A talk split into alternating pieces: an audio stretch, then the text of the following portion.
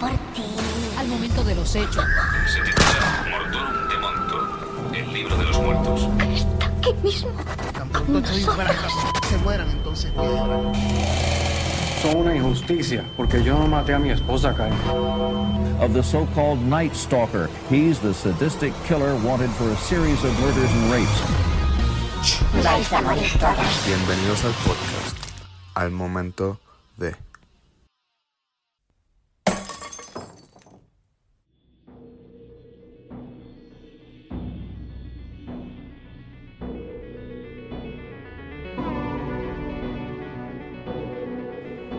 Saludos mi gente y bienvenidos a un nuevo episodio del mejor podcast de True Crime en español que está allá afuera. So, espero que todos se encuentren bien, espero que si estás escuchando este podcast por primera vez, eh, este es, es el podcast donde no hablamos nada, nada sensible, pero si tú estás más que bien con eso, eres más que bienvenido a quedarte. Solamente te pedimos que compartas, que te suscribas, que nos rate en la parte de abajo. Y me dijeron que Spotify tiene una sección ahora de podcast de crímenes. Eh, Eso que es cierto sea eso, no sé, tengo que investigarlo. Pero si es verdad, este podcast debería estar en esa sección. De verdad no lo he chequeado, simplemente me lo, me lo escribieron en un comment.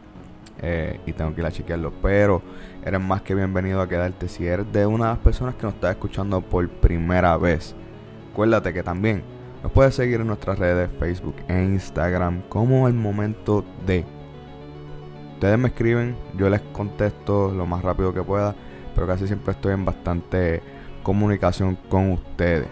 En especial, quiero pedirle, y con eso mencionado, como sé que hablo con bastante de ustedes, quiero pedirle un, un gran favor a la familia, en especial de Cancún. Cancún, estoy planeando un viaje a Cancún. Yo quiero que todas las personas que me escuchan de Cancún, que ustedes saben quiénes son y sé que son muchos, me escriban, me dejen saber los mejores sitios, eh, las mejores épocas o temporadas para visitar Cancún. Por favor, estoy planificando un viaje a Cancún y quiero que ustedes me ayuden a que sea uno de los mejores viajes que yo he hecho. So, por favor, necesito de su ayuda. Todos los oyentes de Cancún, escríbanme. Quiero saber qué sitios son los mejores y qué épocas son las mejores para visitar Cancún.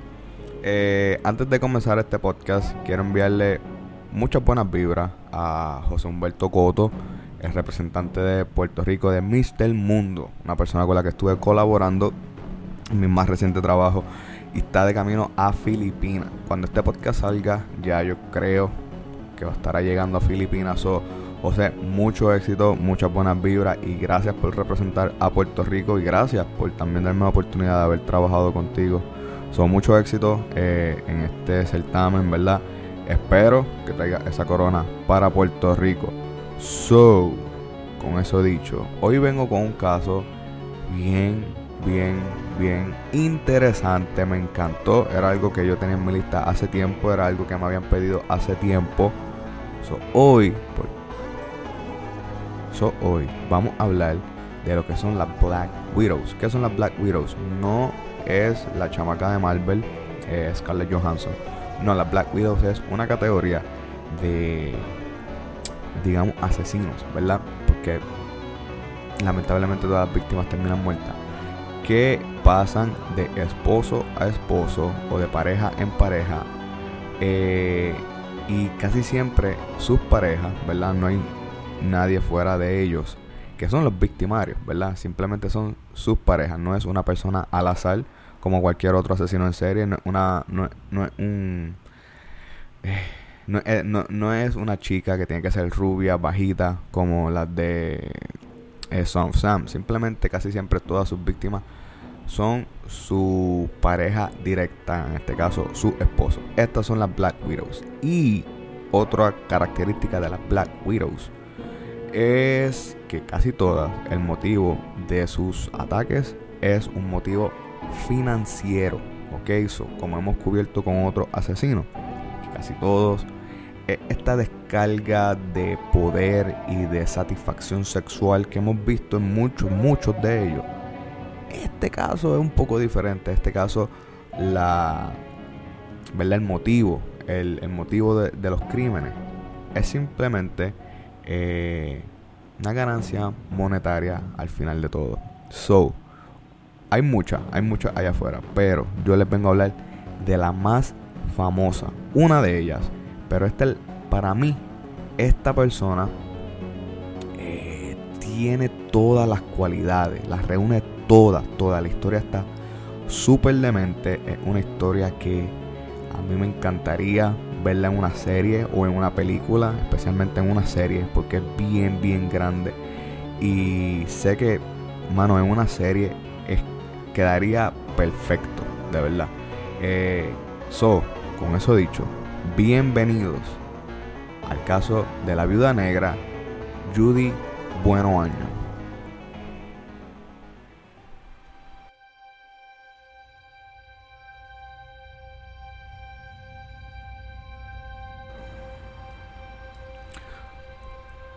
Yo voy a hablar de Judy y siento que estoy hablando de mi abuela. Y es hasta un poco difícil asociar los actos de hablarle de una persona eh, mayor, ¿verdad? Con los crímenes, con... Y creo que a ustedes también se les va a hacer un poquito difícil asociarlo porque va a haber como que un choque de interés. Como que ustedes no, no van a asociar los crímenes. Eh, como que ustedes no van a poder asociar los crímenes con la imagen de la persona, ¿verdad? Como que eso a veces se nos hace un poco difícil. Como que ustedes ven una persona y dicen, ah, este tipo es capaz de hacer esto. Pero no hemos dado cuenta que no, que casi siempre la persona que aparenta físicamente ser una persona eh, normal, tranquila, incapaz de hacer un crimen, eh, usualmente sí es capaz de hacerlo. Y con esta persona es básicamente así. Es como que una abuelita, que puede ser la abuela de todo, y es capaz de muchas, muchas loqueras bien al garete, ¿ok? So.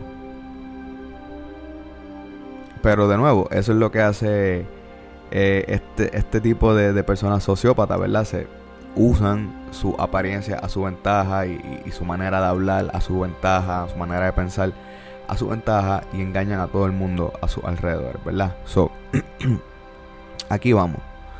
Judias Welty nació el 4 de abril, so esta tipa es Ariana, igual que yo eh, de 1943. Hoy en día esta puede ser la abuela de todos, como yo dije. Judy, se le Judy, como se le conoce, nació en Juana, Texas. La madre de Judy tenía otros tres hijos, todos varones, y al tener su única hija, esta decidió llamarla igual que ella. Pero Judías, pero Judías madre, murió cuando Judy tenía solamente dos años de edad, así que los dos hermanos mayores fueron puestos en adopción y el hermano menor, Robert, junto a Judy, la infante, ¿verdad? Judy la pequeñita, eh, fueron a vivir con sus abuelos. Desde ese momento todo, todo, todo, todo se fue por un precipicio. Ese fue, eh, ¿verdad? El comienzo del fin. Luego de vivir un tiempo con su abuelo, eh, se reúne con, con, su padre en Roswell, Nuevo México, el lugar del infame primer ¿verdad? accidente de ovnis, pero eso es otro tema, eso, lo cubro después. Eh, después de este, del primer matrimonio con Judías, la madre, este obviamente se volvió a casar y Judy, hija, eh, se volvió el blanco de unos abusos de parte de su padre, de su madrastra, y de su hermanastro. Esta era golpeada, esta pasaba hambre, era quemada con cigarrillos, era obligada a trabajar horas. Básicamente era esclava en esta casa. Esto es como la historia de fucking Cenicienta, pero dirigida por John Carpenter o por fucking Rob Zombie. A los 14 años, 14 años de edad, eh, la ira de esta mujer, esta joven, perdón, finalmente explotó. Judy le tiró a sus dos hermanastros con grasa caliente que tenía un sartén y a su padre y a su madrastra le cayó arriba con puños y patadas. También le lanzó con cualquier objeto que se le cruzara y que ella pudiera y que ella pudiera poner en sus manos.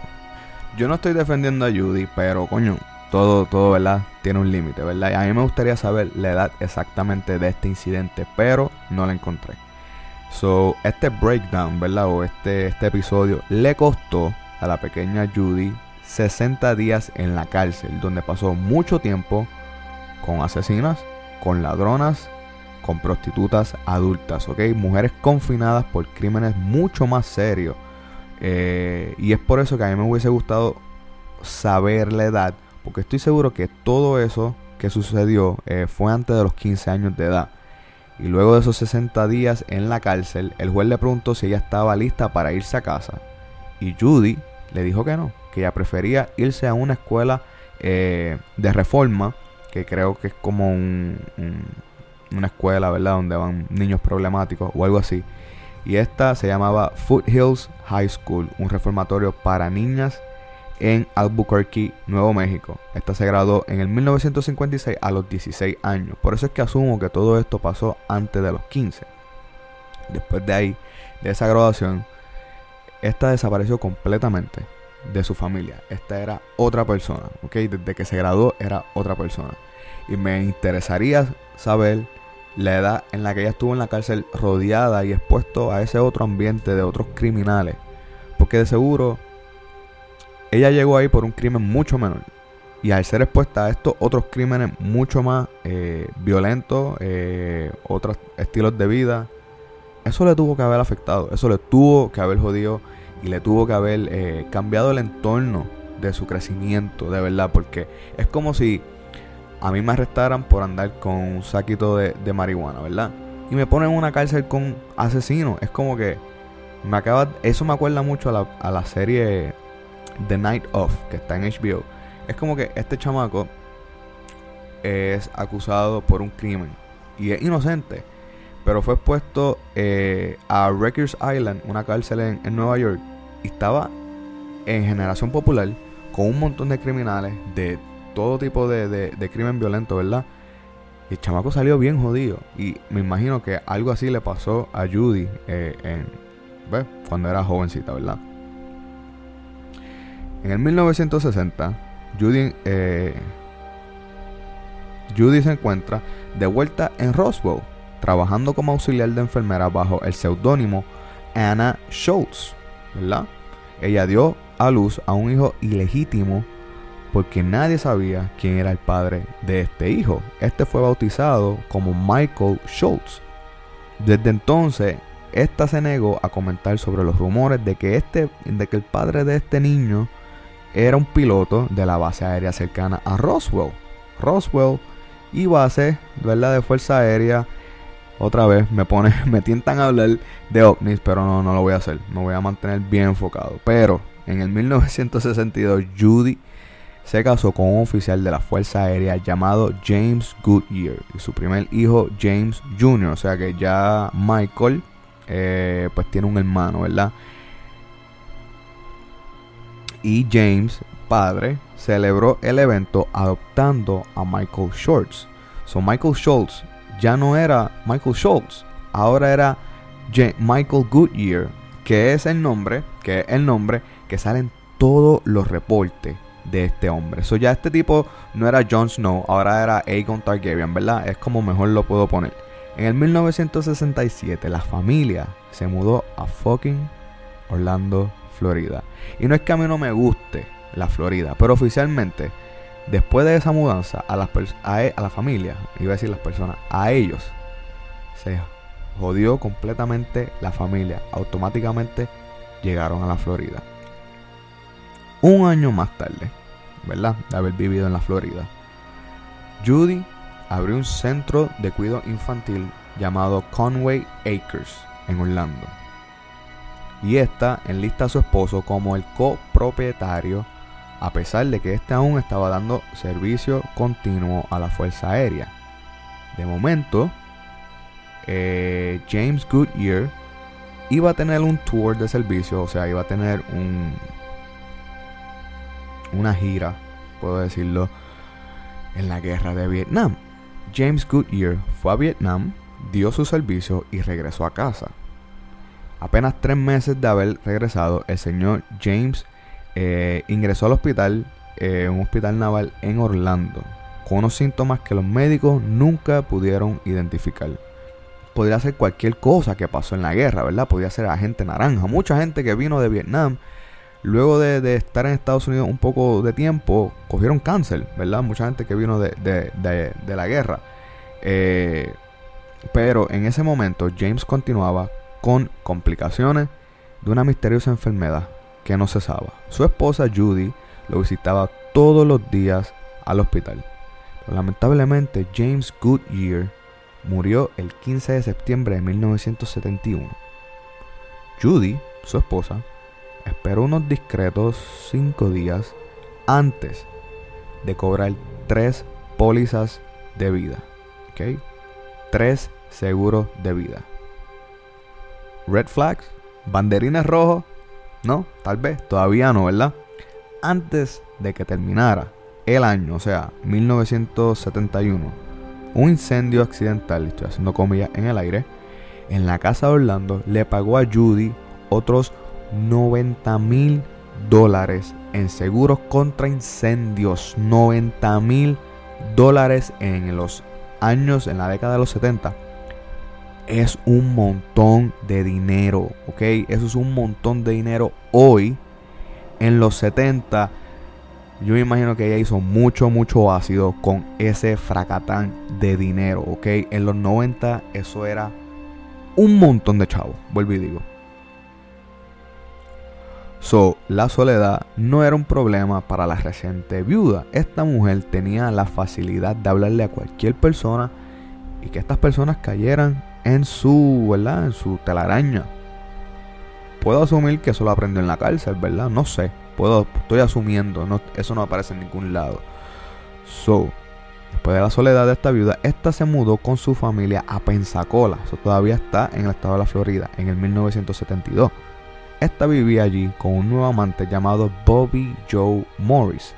El año siguiente, su hijo Michael estaba dando como que unos problemas en la escuela, ¿verdad? Esta anotó unos, unas notas, ¿verdad? Unos rangos bien bajos.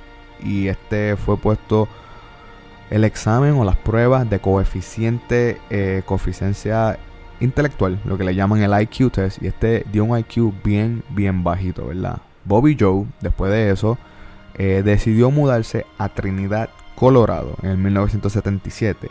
Y este invitó a Judy y a su prole, ¿verdad? De, hijos, ya tenía dos, eh, a que se unieran con él.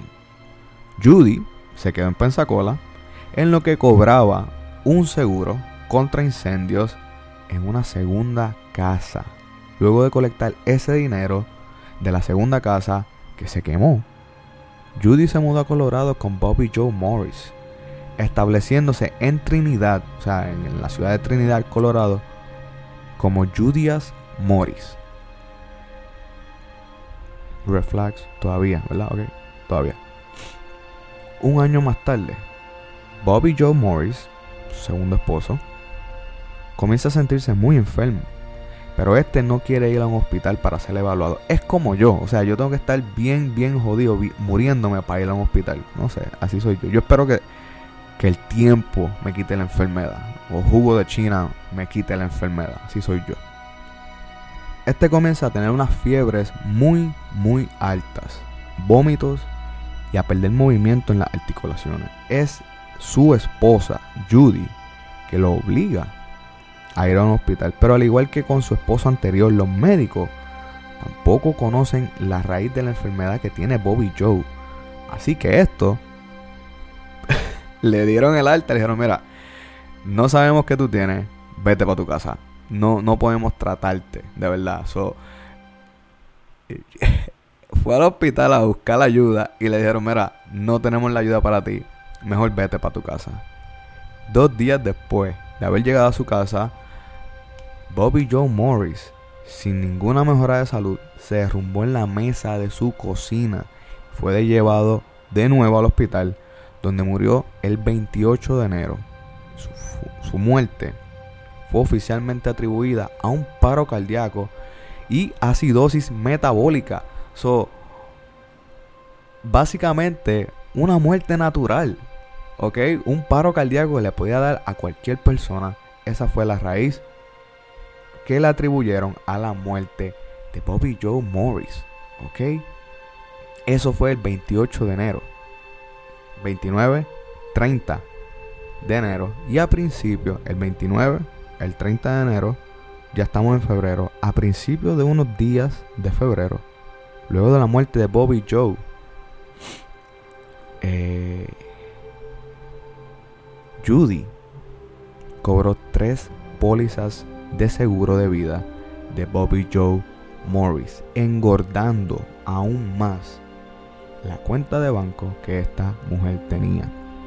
La familia de Bobby Joe obviamente sospechó que esto fue un asesinato desde el principio.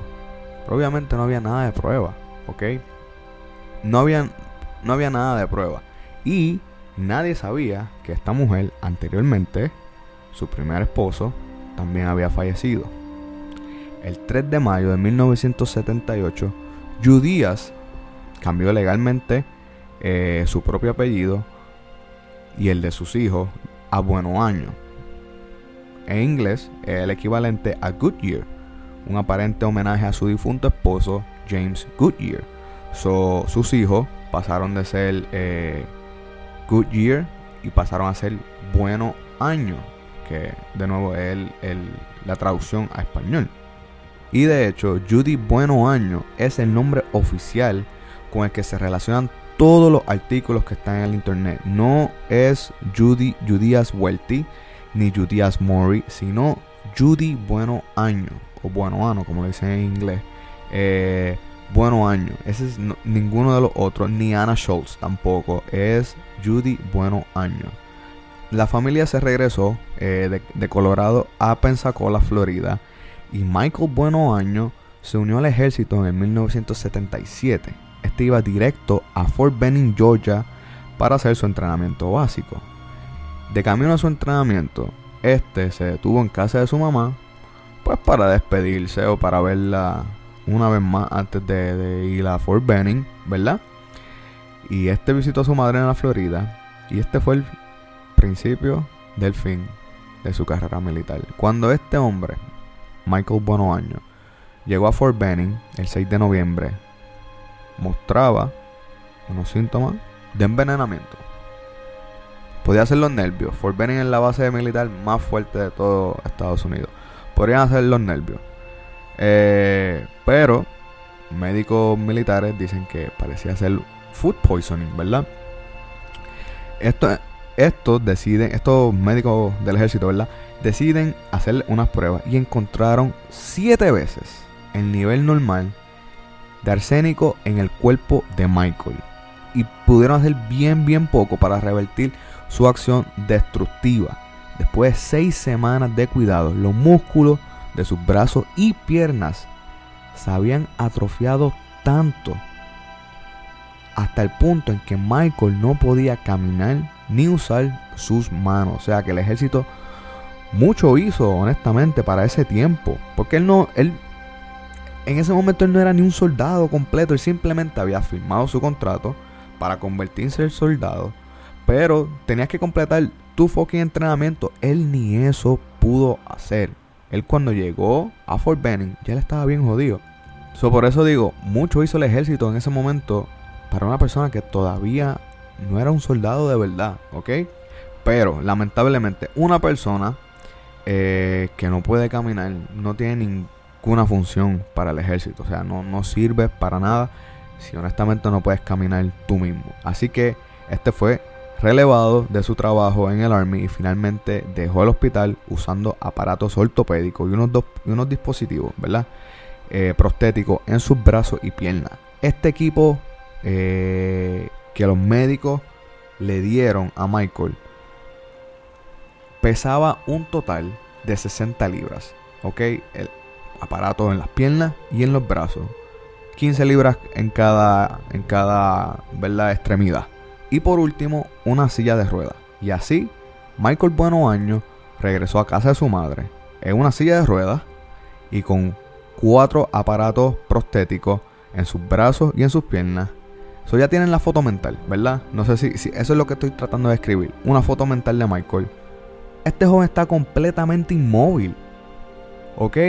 Este parapléjico, cuadrapléjico completamente. ¿Ok? Y ese mismo día, que Michael Bueno Año regresó a su casa, la casa de su madre.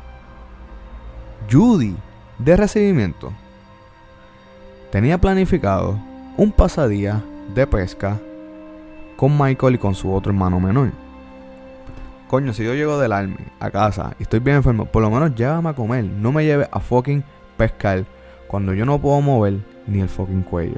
Michael, completamente parapléjico, cuadrapléjico, inmóvil,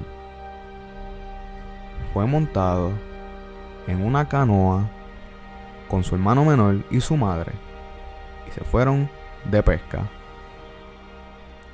El 13 de mayo de 1980, la canoita en el cual iban los tres, accidentalmente, se volcó. Y si recuerdan nuevamente, y si recuerdan, Michael, Michael tenía unos dispositivos en él. Eh, tenía unos dispositivos que pesaban alrededor de 60 libras o 30 kilos, no sé. Estos funcionaron como pesas. O sea, esto es física, esto es física. Y además andaba en una silla de ruedas en la que se fue directamente al fondo del río o del lago donde estos fueron a pescar. Incapacitado por sus brazos y las piernas, por la pérdida de sus funciones musculares, este murió ahogado esa tarde. Judy y James, el hijo menor, eh, pudieron nadar hasta la orilla, pero para Michael, su final había llegado en lo que se conoció como un terrible accidente de pesca. Pero, por ese accidente, Judy Bueno Año colectó el seguro de vida de su hijo que el ejército le había brindado simplemente por haber enlistado con ellos. Estamos hablando de una suma de 20 mil dólares. So, nuevamente, simplemente por firmar un contrato con el ejército de los Estados Unidos, Michael Bueno, bueno Año recibió seguro de vida y un buen tratamiento para la, la condición que estaba enfrentando en ese momento. Y su madre colectó completamente ese seguro de vida. So, ustedes, los oyentes, tal vez tengan sus sospechas y se pregunten con tantas banderas rojas, con tantas muertes y accidentes misteriosos alrededor de esta señora, nadie sospecha nada. Pues mis queridos oyentes, la respuesta es no. Nadie está sospechando nada por dos simples razones. Judy se ha mantenido móvil, o sea, se ha movido por varios estados, ha cambiado de estado y ha cambiado también su nombre tres veces. So, no hay que sospechar de ella aún. Esto, y recuerden, estábamos en los 70, casi 80, donde no hay nada, nada digital para rastrear a esta persona, rastrear sus movimientos, llevarle un historial de todo lo que ha hecho. Se estás poniendo tres personas diferentes, en tres estados diferentes. Son lamentablemente tres víctimas diferentes con nada en común con Judy Bueno Año. So, después de la muerte de Michael, Judy abrió su propio salón de belleza y comenzó a salir con John Gentry, un empresario de, que también vive en el estado de la Florida. La pareja se comprometió y en octubre de 1982 Judy logró a que John aceptara suscribirse a una póliza de seguro de vida. Querido John, esto es una red. Querido John, no. Querido oyente, no dejen que su pareja los pongan en una póliza de seguro de vida. Y chequenla si ustedes están viendo que, que ustedes cogieron una póliza de 5 mil dólares y ya va por medio millón. Red flags. Ten, ojo al pillo. Ten bien, bien pendiente, ¿ok? También, Judy convenció a John a tomar unas vitaminas especiales. Unas vitaminas que automáticamente John comenzó a sentirse mal por las vitaminas. Este las dejaba y eso enfurecía completamente a Judy cuando este dejaba de tomar estas vitaminas especiales. Y Judy Bueno Año insistía eufóricamente en que este se tomara estas vitaminas. En, el eh, en diciembre, John cayó enfermo y fue hospitalizado por los mismos síntomas que Bobby Joe. Vómito, debilidad en los músculos y fiebre.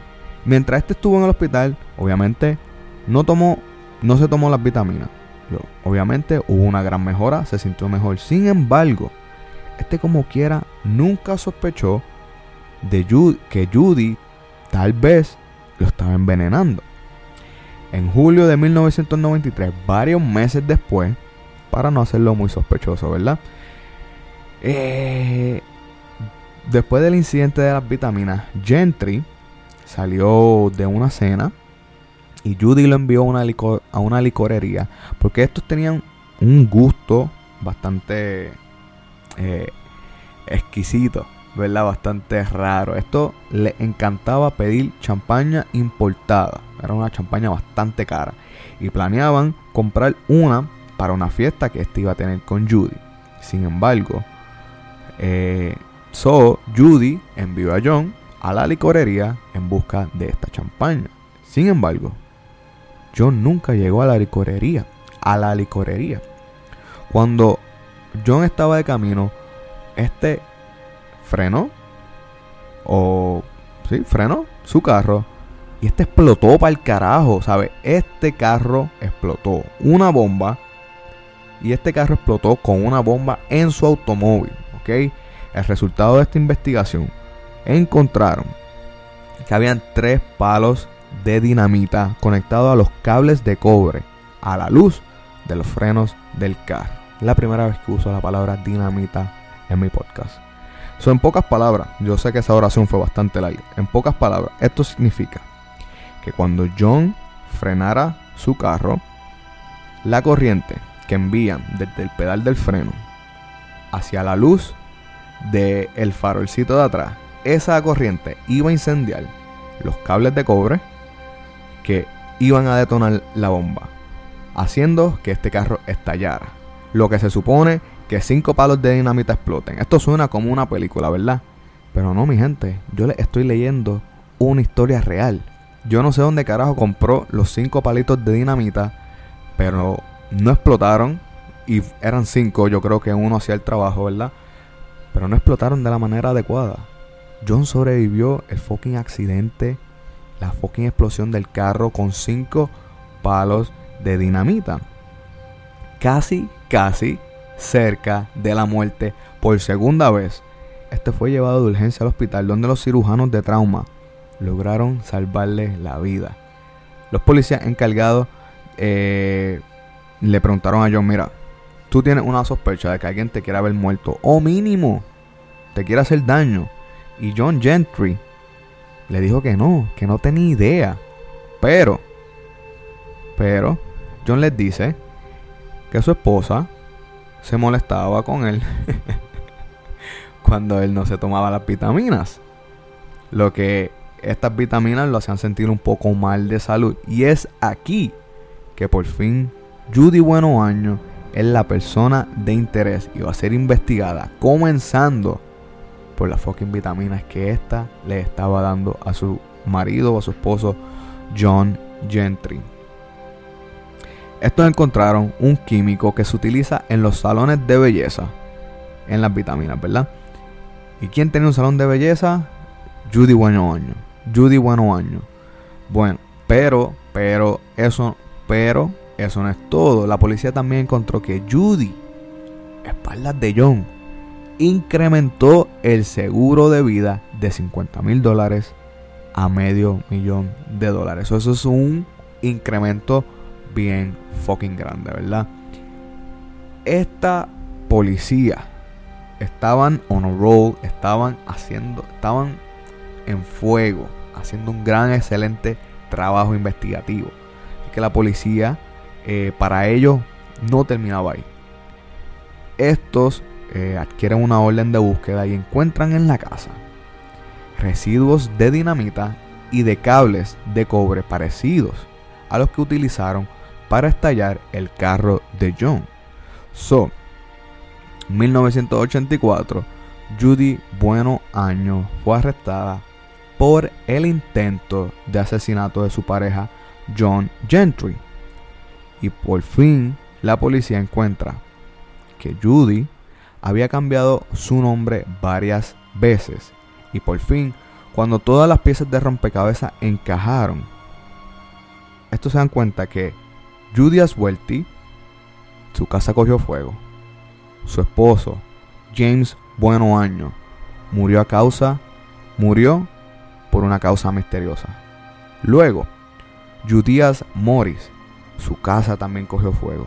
Su esposo, Bobby Joe Morris, también murió por una causa misteriosa.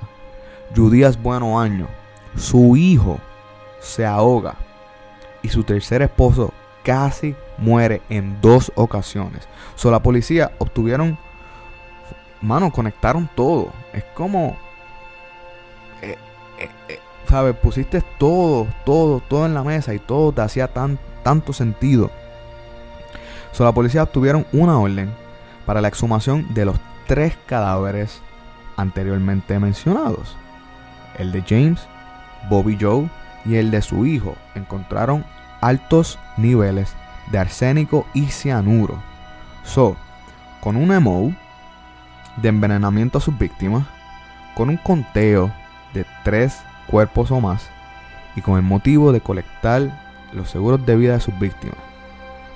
Judy Bueno Año entra oficialmente en la categoría de los asesinos en serie. So, y aquí en una categoría especial que son las viudas negras, como mencioné al comienzo. En el 1985 el jurado deliberó en menos de dos horas y Judy recibió una sentencia de 12 años por el intento de asesinato contra John Gentry. Otra sentencia de una cadena perpetua por el asesinato de su hijo Michael Goodyear o Michael Bueno Año. Y por el caso de James Goodyear, su primer esposo, esta fue condenada a la pena capital o a la pena de muerte. ¿Por qué? Porque el asesinato contra James Goodyear fue en el estado de la Florida, en la ciudad de Orlando. ¿Y que siempre yo digo de la Florida? Ellos aman poner la pena capital en la mesa. They love that shit, de verdad. En sus casos, sus casos así bien estrambóticos, siempre van a poner la pena de muerte en la mesa. So, el prosecutor siempre va a traer esa bala, ese, e, eso, y lo va a poner y lo va a ofrecer en la mesa. No sé qué es en los estados del sur, pero estos siempre, siempre quieren poner la, la pena de muerte. Y en el estado de Colorado la estaba esperando otra sentencia más por la muerte de su otro esposo, eh, Bobby Joe. El estado de Colorado también la estaba esperando con la pena de muerte si el estado de la Florida no se la daba. ¿Ok? So, en el 1985 no había la inyección letal. De hecho, hay una hay un gran documental en Vice, en HBO, sobre la, la inyección letal, que hay muchas farmacéuticas que se están oponiendo a manufacturarla. Y ese tema me tiene, verla bien, bien, me atrae un montón. Eh, porque se están usando estos fármacos para quitarle la vida a estos, eh, a estos presos en contra del uso real de los fármacos, porque la inyección letal son como tres narcóticos diferentes que se combinan en uno. Eh, uno es para no causar dolor, otro es para bajar la, el ritmo cardíaco y algo así es. es una mezcla de tres que no tienen ese uso, pero al combinar los tres, pues causan la muerte, ¿verdad? hay, mucho, hay muchas farmacéuticas que se están oponiendo a manufacturar el químico, el, el narcótico porque las prisiones lo están utilizando. Y ese tema me tiene. está en Vice, está súper brutal. Eh, eso es lo que está causando en, la, en, Estados Unidos. Me sé que me estoy desviando, pero es que me interesa mucho el tema. Eso es lo que está causando en Estados Unidos. Es que mucha gente que está próximo a, cumplir pues, la, pena de muerte, eh, a ser asesinados por el Estado, eh, no están siendo asesinados. Eso eso está creando una sobrepoblación en las cárceles, especialmente en Death Row, que es esta sección de la cárcel donde están esta gente en espera. Que todos los artículos que yo he leído, todos los documentales que yo he visto o libros que yo he leído, dicen que el Death Row es la peor parte de la cárcel. Es una incertidumbre diaria. Porque tú no sabes qué puedes hacer, tú no, no sales no haces ejercicio, tú comes y estás 24 horas del día, 7 días de la semana en ese espacio confinado. So, esto está creando una sobrepoblación. Eh, sé que me estoy yendo del tema, pero es que es- está bien, está bien bueno ese, ese documental que vi. So, volviendo. En el 85 no había eh, inyección letal. Teníamos. So, esto, so, lo que teníamos, lo que las prisiones estaban usando, era la silla eléctrica. O Sparky, como se le conoce en, se le conoce en las prisiones, ¿verdad?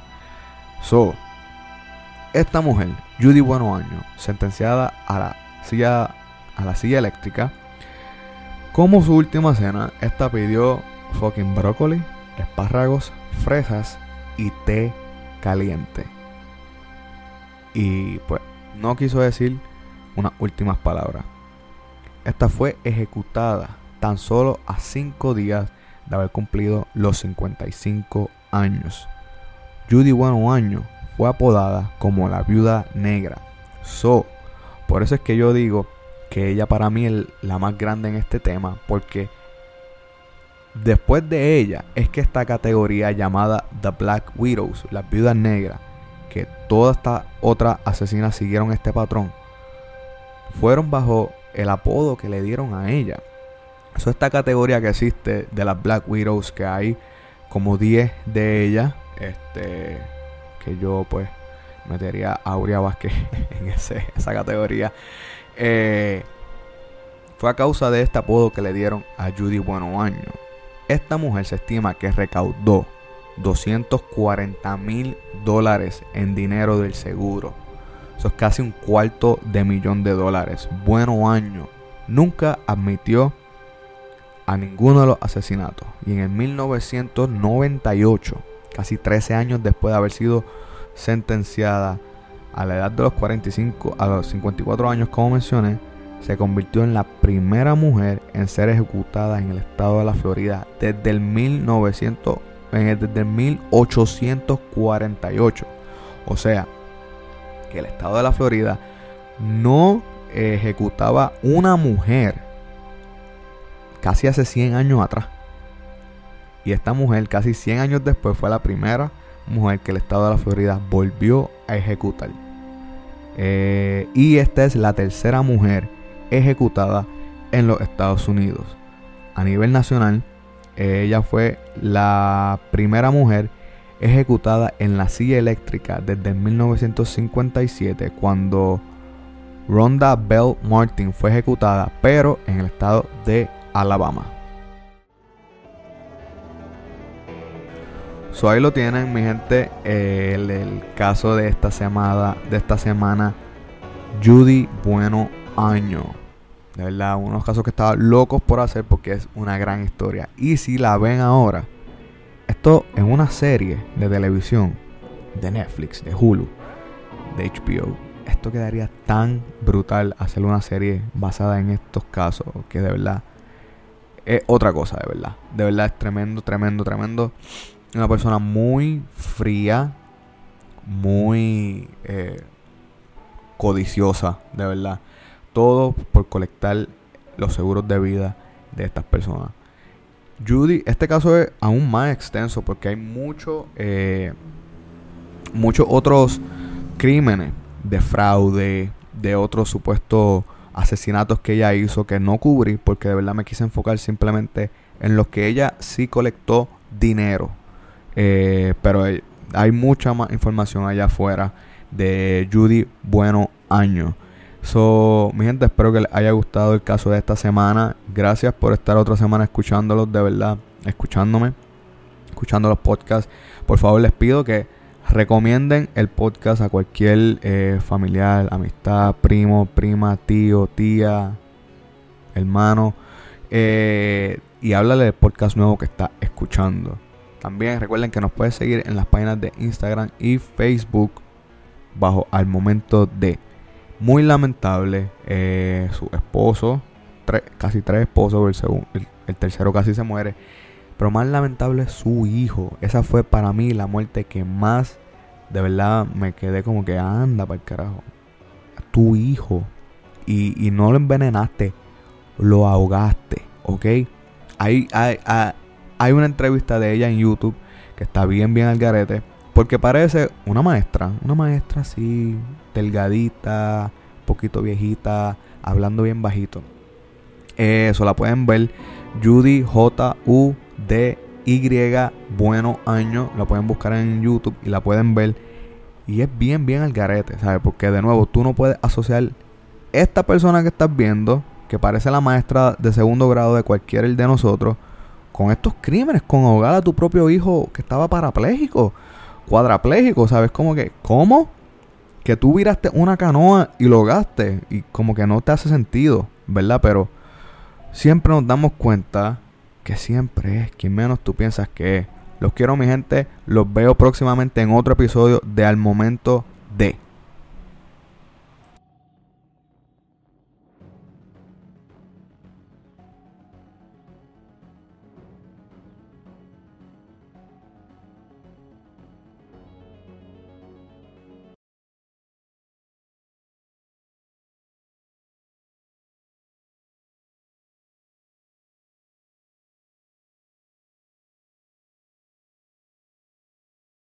Oliver, tengo que grabar.